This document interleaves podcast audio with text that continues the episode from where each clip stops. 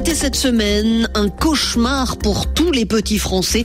Probablement leur pire jour de l'année, celui de la rentrée des classes après les grandes vacances. Et ce jour était aussi une épreuve pour le nouveau ministre français de l'Éducation, Pape Ndiaye, qui a dû faire face notamment à une pénurie de professeurs. Plusieurs milliers de postes n'étaient pas pourvus quelques jours avant la rentrée. Mais la France n'est pas la seule dans ce cas à manquer de profs. En Italie aussi, c'est la pénurie, à de le dire.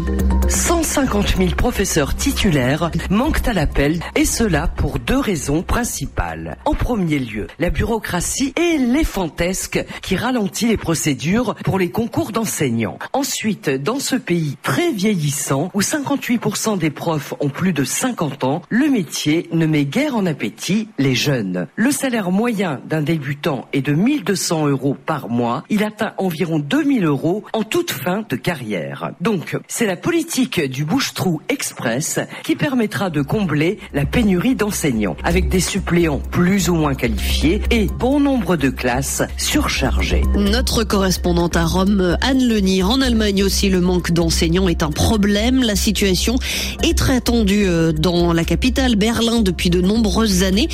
Et dans les Landers aussi, de plus en plus. Hein, Delphine Cette année, le pays a franchi un nouveau cap. Avec près de 40 000 enseignants manquants, l'Allemagne vit sa pire rentrée depuis 50 ans. C'est en tout cas ce qu'estime un syndicat d'enseignants. Le problème touche surtout les écoles primaires. En cause, la pandémie de Covid et le nombre accru d'enseignants qui travaillent depuis à temps partiel. Mais le problème est plus ancien. Durant des années, le nombre d'enseignants formés a été revu à la baisse. Or, depuis 2015 et l'arrivée de nombreux réfugiés, le nombre d'enfants scolarisés augmente. La guerre en Ukraine complique la donne. Cette année, 163 000 enfants ukrainiens font leur rentrée. Pour y remédier, les écoles font souvent appel à des personnes venues du secteur privé.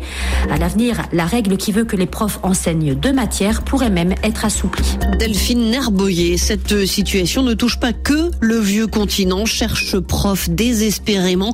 Au Japon aussi, selon une étude récente menée par le ministère de l'Éducation, au moins 2500 enseignants manquent à l'appel cette année. Frédéric Charles, une pénurie qui s'explique pas seulement par la démographie catastrophique du Japon. Certes, la population japonaise diminue et elle ne se renouvelle plus.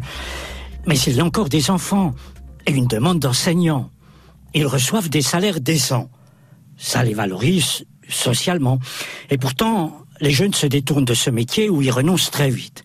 Ils se plaignent d'une surcharge de travail, de surmenage, d'une hiérarchie stricte jusqu'à l'absurdité. Il y a aussi moins d'enseignants employés à plein temps.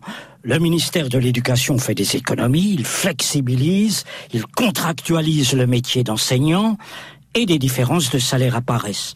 Pour un temps de travail toujours plus long, d'où cette pénurie. Mais dans leur majorité, les enseignants japonais sont des saints. Ils se consacrent sans retenue à leur métier.